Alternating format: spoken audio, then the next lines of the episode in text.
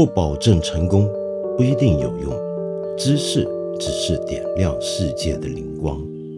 我是梁文道。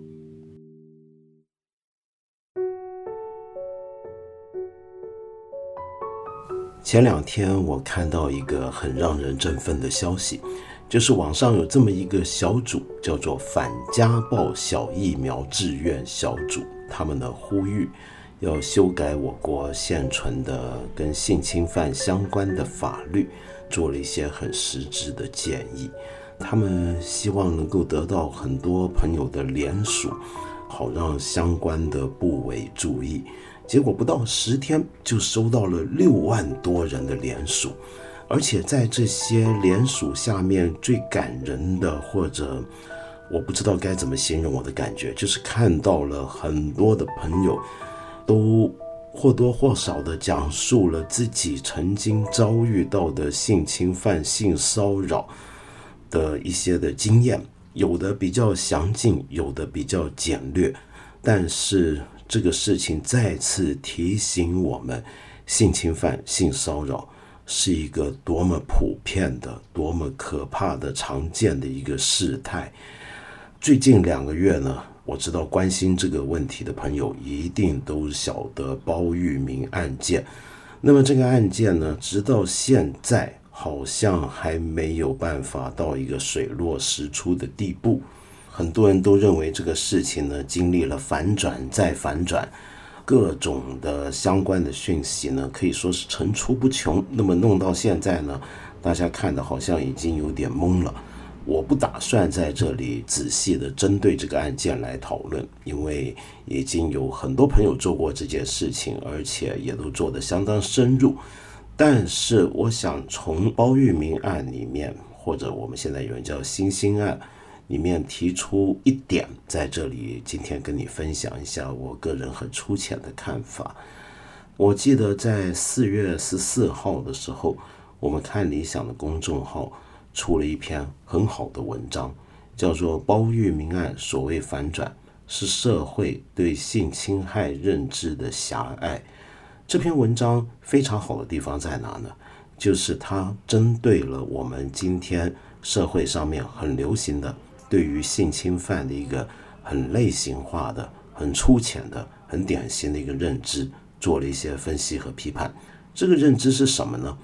就是性侵犯这件事情啊，我们一定会知道，这里面牵涉到两造，牵涉到双方。一方面是凶手是侵犯人，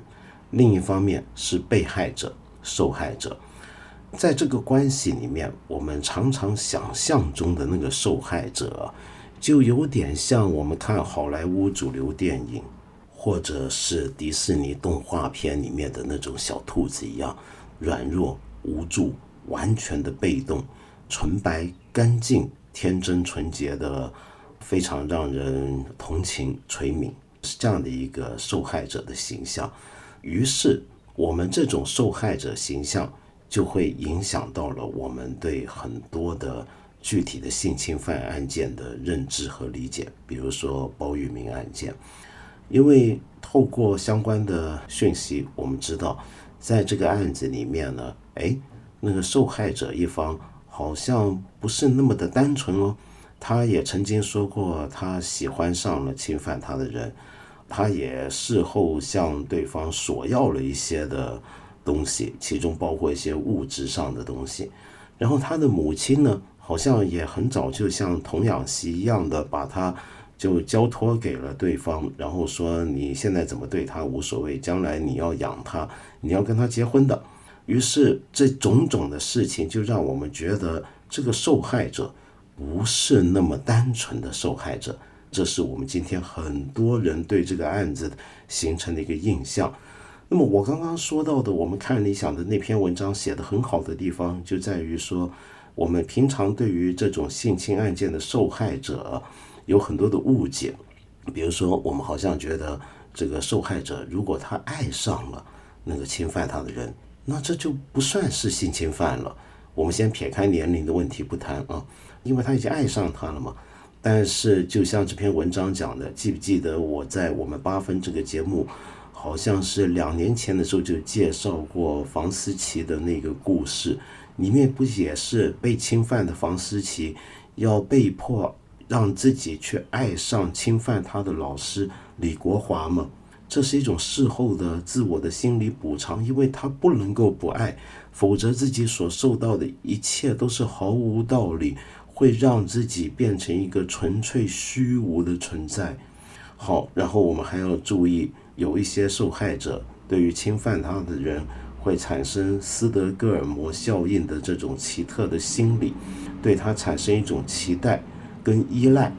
所以这篇文章已经指出了我们对于受害者的这个印象啊太过单一了。可是我今天在这里呢是想再推进一步，再来谈一谈受害在这种关系底下指的是什么。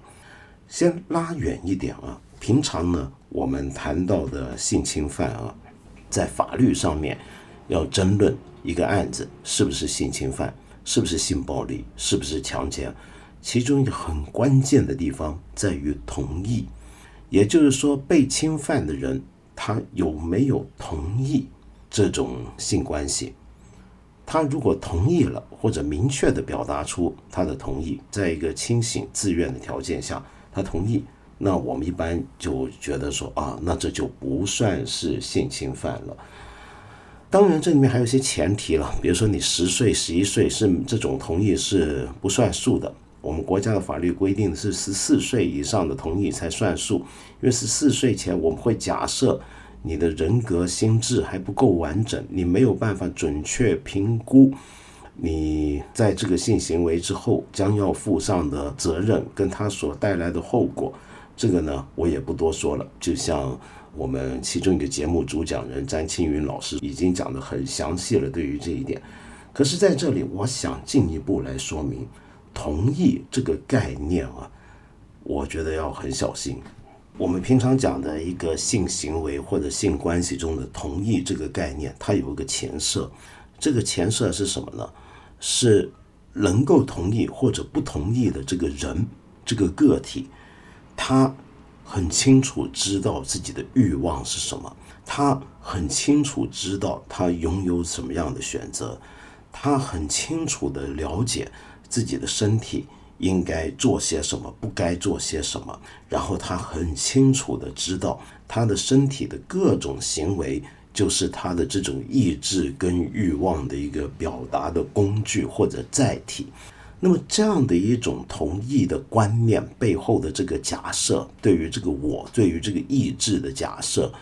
是一个非常抽离的、非常真空的一个个体。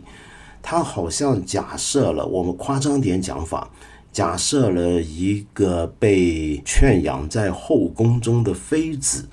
她的这个个体的意志，与一个今天我们活在一个当代社会底下。受过充分教育、独立自主的女性的这个自我意志几乎是一样的，但是这可能吗？它当然不可能。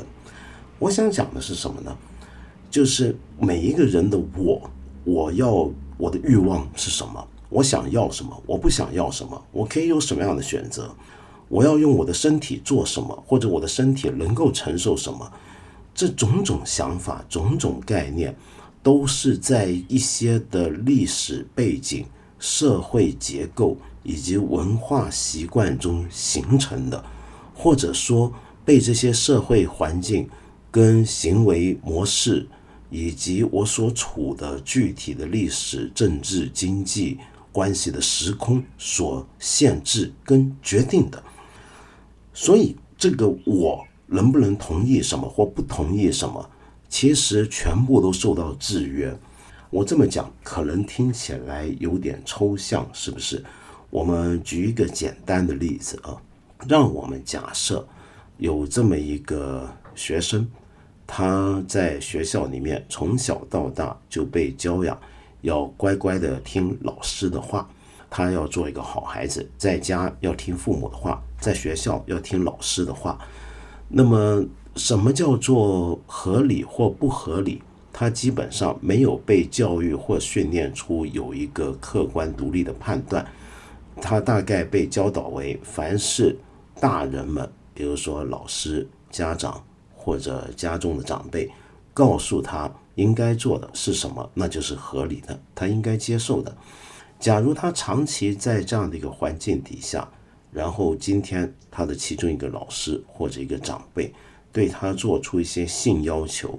那么这样的一个学生，他的这个我，他面对这样的要求或者暗示，或者是对方的要求是直接诉诸动作来表达的话，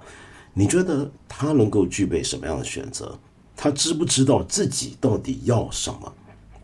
那么这样的一个我，他在这个情况下，他也许最后他表达出同意，甚至说不定还明确的说出来。比如说老师说我要怎么样怎么样，然后这个学生可能是说好吧，那那就这样子吧。但这个同意是在一个限制底下的同意，是在一个这个我不知道自己有多少选择，是在自己的整个价值观跟对事情的判断。都在这么一个非常权力高下非常清晰的所有的是非判断标准，都跟你的位置的上下有关的，在这样的一个环境下形成的。那么这样的同意算不算是同意呢？再让我们假设，假如在一个机构、在一个公司、在一个企业、在一个单位里面，一个人他如果想要晋升某个职位，或者想要保住自己的工作，然后他认为他跟随的那个上司，如果对他做出一些要求，他去服从，或者甚至那个要求不明确，只是一些暗示，比如说晚上应酬完喝完东西了，那不如到我那坐一坐，然后怎么样，等等等等。那你认为这个人如果这时候他觉得啊，他好像别无选择，或者他觉得这样的事情对于他。在公司里面的位置或者晋升有帮助，然后他同意了要做某些事情，你又认为这样的一个同意有没有问题呢？这是不是公正的呢？如果还是太抽象啊，我简单的说明一下，我在这里想要讲的一个观点。这个观点是什么呢？其实不是我发明的，是一个几十年前一个非常激进的一个女性主义学者叫 Catherine McKinnon。麦金农他讲出的，他说他要讲的一个观点是什么呢？平常我们讲性侵犯、性暴力或者强奸，我们会形容那样的一个性行为是什么呢？那是一个 unwanted sex，就是我不要的性。其实我不要，你逼我要要这个性，这是 unwanted sex。我不要这个东西，你强迫我要。但是我们。还应该把这个视野、把这个焦点再扩大到整个社会范围之内。我们应该看到的是，就是平常很多经过同意的性行为，平常看起来像是 wanted sex，其实是在一个不正义的环境下发生的。那么在这种环境下，这样的一个 sex，这样的一个性行为是什么呢？那是 unjust sex，不正义的性。在一个 unjust sex 不正义的性与 unwanted sex 一个不需要的我不要的性中间，其实有一个很广阔的灰色地带。指出这个观点，其实是想批判什么呢？是说我们今天如果在这个社会上面有一些人，他透过性贿赂来获得一个自己想要的东西，我们大部分人都会觉得是不对的。那假如这个环境是一个上司对下属提出性要求，而下属基于他能够选择的范围不多，他害怕失去工作，或者他真的想得到些实际的好处，想要获得晋升，或者要加薪、加薪水、加人工，那么于是他同意了。尽管他同意了，但是这却是在一个很不正常、很不公正的情况下的一个同意。因为在这样的结构底下，他的上司让我们假设是个男性，他拥有很大的权利，而他能够透过向下属提出性要求或者性贿赂的方法，来让下属满足他的欲望，然后再或再回报给这个下属某些好处。在这个情况下，这个下属他就算表面上是同意了这样的一个性行为。但这仍然不是一个正义的性，这是一个不正义的性行为。在这种不正义的性行为与我们一般人所了解的性侵犯之间，其实是有一个很大的灰色地带的。那么，我们应该要做的是什么呢？我们除了要进一步的去厘清什么叫做不被需要的性，什么叫做性侵犯之外，我们还同时应该要想办法改变这个社会结构。要改变我们这个社会中的权力系统，使得这种不正义的性 （unjust sex） 也都能够被消除，或者至少降到最低程度。再简单点讲，那就是很多时候我们在一些的被争论不休的这些性骚扰、性侵犯个案里面，可能有些人最后会指出啊，这个受害者，我们以为那个受害者他最后同意了。但这个同意有多少是习惯上的默认，有多少又是受迫下的屈服呢？这一点我觉得更加重要。如果不搞清这一点，不针对这一点来做一个系统的、彻底的反思和改变的话，那么这个社会恐怕仍然不是一个良善的、正义的一个社会。好，让我们回头来讲受害者的问题啊。很多时候，恰恰是因为你处在这么一个不是那么正义的，或者说是很父权的阳刚文化载制的一个社会结构底下，一个女性，她的表面上或者她的好像自由意志上说是同意了这样的一个性行为，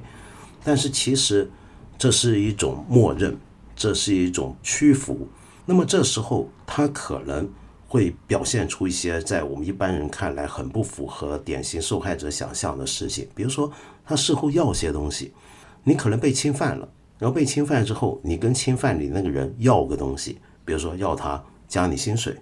要他让你能够顺利升学，给你高分，或者要他给你一个钻石，要他给你什么？如果你提出这种索要，那么在法庭上面或者在舆论的审判上面，我们就说啊，那你就。是别有目的了，你这个呢就不能够单纯的说是个受害者了，因为你好像不纯洁了。纯洁的受害者呢是被伤害完之后呢，只能躲在墙角哭泣，什么都做不了，是呆若木鸡的，困在一边，只能够被人同情、被人可怜的。他不应该在事后要一些什么。可是我们回头想想，就算他事后要个什么，想要一些东西。难道他就不是一个受害者了吗？难道在那样的一个社会情境底下，在一个权力上下那么鲜明的结构底下，在种种的习惯跟文化都默认了他必须屈服的情况底下，他的那个性行为就是好的了吗？就是正义的了吗？这一点我们先放一边，让我们来讲他要个东西，那是什么样的一个情境，什么样的一个概念？我个人认为。受害者并不是我们一般人想象中的那么被动、那么无助、那么完全没有能动性。这种想法太过二元化了。这样的一种二元化的想象，会使我们觉得很难理解。我们今天事实上碰到很多性侵犯的案例，比如说像我刚才举的那个例子，这个受害者可能事后表达出像房思琪那样的，他要被迫爱上侵犯他的人。或者说他事后提出要一些条件来补偿他，那么这种情况就不利于刚才我们说的这种二元化的性侵犯的想象。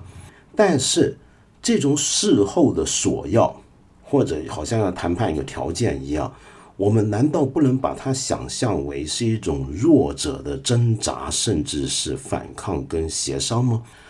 我们换一个另一个完全不同层面的不同范畴的例子来想象啊，来来讨论这件事情。在历史上面，有很多被殖民帝国统治的殖民地底下的人们，他被迫接受殖民统治，但是他们很多人都会在这个殖民统治底下想办法利用自己仅有的一些的条件，要求殖民者。给他们一些东西，给他们一点好处，给他们一些甜头，或者给殖民者在掠夺他们的经济资源的时候，也能够让其中部分人分一杯羹。我们这时候就会觉得这些被殖民的人，他的被殖民就是对的了吗？不会吧？难道因此我们就会认为这个殖民关系也就正义了吗？也就不值得谴责、不值得被批判了吗？不会的，相反的，我们会认为这个被殖民的人，哪怕不要说被殖民，就算是日军侵华的年代，有些被日军控制的地方底下的人们。他们也许不像我们在抗日神剧里面看到那样子英勇反抗战至最后一兵一卒，他可能会想办法在日军的统治下，在里面钻空子，找到一些好处，甚至是日军当局默认的、默许的，甚至是跟他们合作的。在这种情况下，这个被统治者、被殖民者的这些作为，其实可以理解为一种反抗。一种挣扎，他是在被逼到绝境底下，他要为自己再留下一点什么？难道这也是不对的吗？如果我今天被你欺负到了墙角，我最后说你至少把衣服还给我，难道我要这样的一个东西？你会觉得我的这种被迫的处境就不值得同情了吗？再扩大回来讲啊，我觉得刚才我们讨论的这种对于受害者的单纯想象。对于性侵犯里面受害者与加害者这种扁平的二元化的极端简单的这种形象思考，它最有害的地方是什么？是它反过来会巩固了我们的性侵犯文化，我们的强暴文化。它会让很多受害者，当他自己遭遇到性侵犯、性骚扰，甚至是强暴的时候，他会去想，他会比较。我算不算典型？他会跟大家心目中我们社会上常见的这种性侵犯的典型印象做一个比较，然后来开始考虑我这个事情，我我能够算作是性侵犯吗？你要知道，有很多遇到过性侵犯的人，他的第一反应不是愤怒，不是伤害，或者他会，但很快他就要搞清楚，这算不算是性侵犯？我是不是被性侵了？当他在判断这件事情的时候，其中一个参照标准，很多时候就是我们文化中通行的这种对于性侵犯的扁平的二元思考。然后他这么一比较，他会觉得我好像不符合那种典型的性侵犯受害者的形象，我好像某种程度上是同意了这件事情，或者至少没有明确的说不，或者我在说不之后。被强迫要做了一件事情之后，我又要了一些东西，那这样子我是不是就不算性侵犯了？如果不算的话，我是不是就不要说出来了，也不要再去告状了，也不要再去控诉了？因为没有人会同情我的。所以，这样的一种想法，它会反过来助长了这样的一个性侵犯的存在的一个条件。所以，这就是为什么我觉得最近有这么多朋友。在分享自己的故事的时候，这件事情是特别值得关注以及欢迎，因为越多人如果能够分享自己的故事、自己的遭遇，我们对于性侵犯的认识就会更加丰富。你会发现，大家在自己的叙事过程里面，这因为这我知道这是一个很难启齿的事情，遇到过这样的事情，但是当你有一天你准备好了。你愿意去描述，简略也好，详尽也好，你把它说出来的时候，其实一方面你是在给到一个自己重建自我的一个机会，你在治疗自己，因为被侵犯的人，这种所谓的被侵犯是什么？它不是一个不自愿的性行为这么简单，被侵犯的不只是你的身体，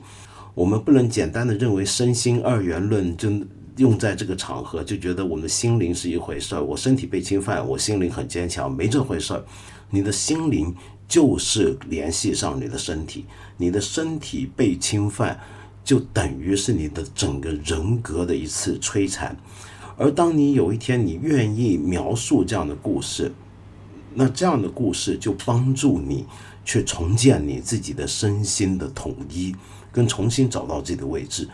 可是我更看重的是什么？我们透过这么多不同的性侵犯的经历者的描述跟经验之后，我们对于什么叫做性侵犯，对于我刚才说的这种整体的社会不公正的认知就更加丰满、更加全面。我们可以看到，有很多的性行为表面上是经过同意的，但它是在强制、诈骗、绑架、滥用权势跟信任，甚至是依赖的情况下发生的。当我们看到这些丰满的不同类型的案件之后，这些描述之后，我们才能够有足够的认知，知道我们今天这个社会是什么样的一个社会，我们这个社会是不是在接受跟鼓励许多不正义的性行为？这个不正义的性行为的背后，就是一个不正义的一个性别结构。那么在这个情况下，我们来谈性侵犯。我觉得就针对的不只是一个法律的问题，这当然是当务之急啊，绝对要做。可是我们同时要针对的是一个社会结构的重新的调整。可是我还是想补充一点，当我说呃很高兴看到很多人愿意分享的时候，我们要小心，我们不要变得就是好像鼓励各位女性要勇敢的站出来，然后要要让自己变得更加强大，然后要更更强悍。可以是这样，但是我觉得不只是这样，因为有时候我们发现过有这样一些案例啊，就是因为我们会鼓励被侵犯者要勇敢站出来，要指控谁侵犯他，要向社会说出真相等等等等，然后我们会认为这样的一个女性她是强大的，她是有能力的，她对自己有充分的掌控权，她非常阳刚。我们形成了这种印象之后啊。出现过这样的案例，就是有一些体育健将，你可能想不到，甚至一些职业的运动选手、女性选手，他们被性侵犯过，但他们是特别耻于说出自己被性侵犯的经历。为什么？因为我们这个社会之中会认为，一个被性侵犯的女人，她应该是弱小的、无助的，对身体没有掌控权的。而一个被侵犯的弱小女子，她如果事后勇敢地站出来，就表示她重新树立起了她的强大的自我。可是，如果她是个运动健将呢？她如果一向就以一个强悍的一个阳刚形象在世人面前展示，那她还够不够格被性侵犯？她还能不能够去说出这样的话？她会觉得，如果她也告诉你她被侵犯过的话，就会有损于她的自我形象。他好像变得，他那个原来的勇敢其实是假的，他的原来的强壮也是假的。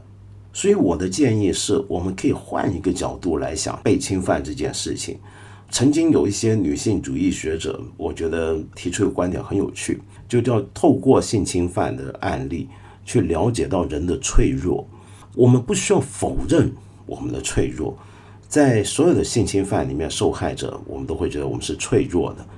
但这个脆弱不只是被侵犯的人才是脆弱，根本所有人，你我都是脆弱的。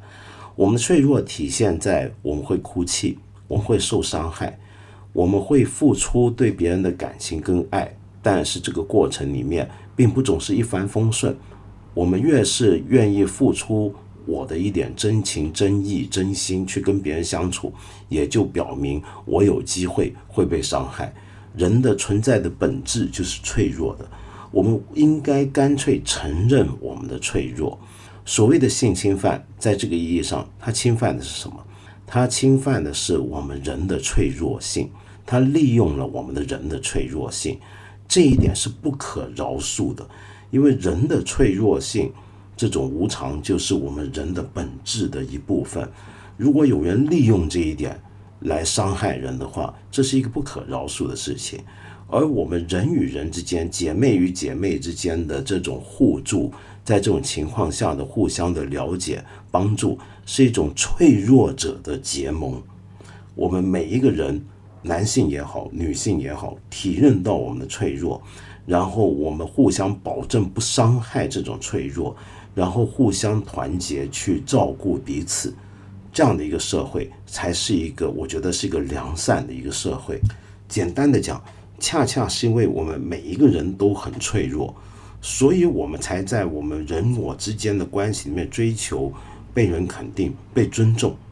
我们不是要成为强者，而是要先假设你跟我都很脆弱，所以你跟我都需要互相的尊重、互相的保护、互相的照顾。这是一个人我之间的关系，我们不是一个原始丛林中的弱肉强食，比赛谁比谁更强，谁比谁更强大，谁比谁更阳刚。我们要做到的是，我们都承认你跟我的脆弱，然后我们彼此照应。所以，当我们看到一个性侵案中的受害者的时候，我们要认识到他的这种脆弱条件，他的事后提出要求某些的补偿或者回报，他的事前的某种的表达出的同意，哪怕是在一个。默认的压迫下的屈服下的依赖结构下的同意，其实都在体现出他的脆弱。在这种性侵犯里面，那个可怕的加害他的人，他真正可怕或者值得被谴责的地方，是他在摧残这个人的脆弱的存在，他在利用别人的脆弱来满足自己。所以，我想说的很简单，我们要修改性侵犯相关的法律。同时，我们要体认到我们全部人的脆弱，要求一个照顾到全部人的脆弱的一种新的性别体制，让我们这个社会成为一个更正义的社会。好，那么今天呢，我在结束的时候想还是播一首歌，这首歌很有意思，你可能听过，这首歌叫《Quiet》，是一个美国的一位女音乐人 Milk。她写跟演出的一首歌曲，Milk 这个名字很怪啊，它就听起来叫牛奶，但是它的拼法是 M I L C K，那么在 M I L K 中间加了一个 C，那么这个姑娘呢，她原来是香港人移民的二代，她其实本名是姓李的，她父亲母亲就从当年香港移民到了美国洛杉矶，然后他是个美国的华裔二代。这首歌是在二零一七年的时候，当年一月十一号还二十一号，特朗普就任总统之后的第二天，美国呢正好就是他们的 Women's March 女性大游行。当天，美国全美各地总共有两百万人参与这个游行。那这个游行呢是主张女性的权利，但是同时也包括了各种少数族群，包括性少数的。各种的权利的主张都容纳在这场大游行里面。在这个游行里面呢，Milk 就跟一帮志同道合的朋友们在游行当中演唱了这首《Quiet》。它原来就是一个 a cappella 一个无伴奏合唱的版本。这首歌呢传扬出去之后呢，很快就变得很红，很多朋友听了都觉得很感动，觉得很有力量。那的确是的，这是一个很振奋人心的一首歌。而 Milk 写这首歌呢，也是有一个故事背景。他基本上是在这首歌处理自己年轻时候他遭遇过性侵犯，然后他跟一些朋友一样有一种厌食症，因为他厌恶自己的身体的形状跟这个身材，他想要自己曾经有段时间想要自己有更标准的、符合理念的一个那种理想的身材。所有这些东西都让他觉得备受压抑，所以他要写下这首歌。来抒发他的感情，没想到这首歌在二零一七年的女性大游行 Women's March 里面一出来之后，就变成全球很多朋友都喜欢那首歌，都觉得听完很有力量。我也希望我们大家来分享这种力量。Put on your face, know your place, shut up and smile, don't spread your eyes. I could do that. But no one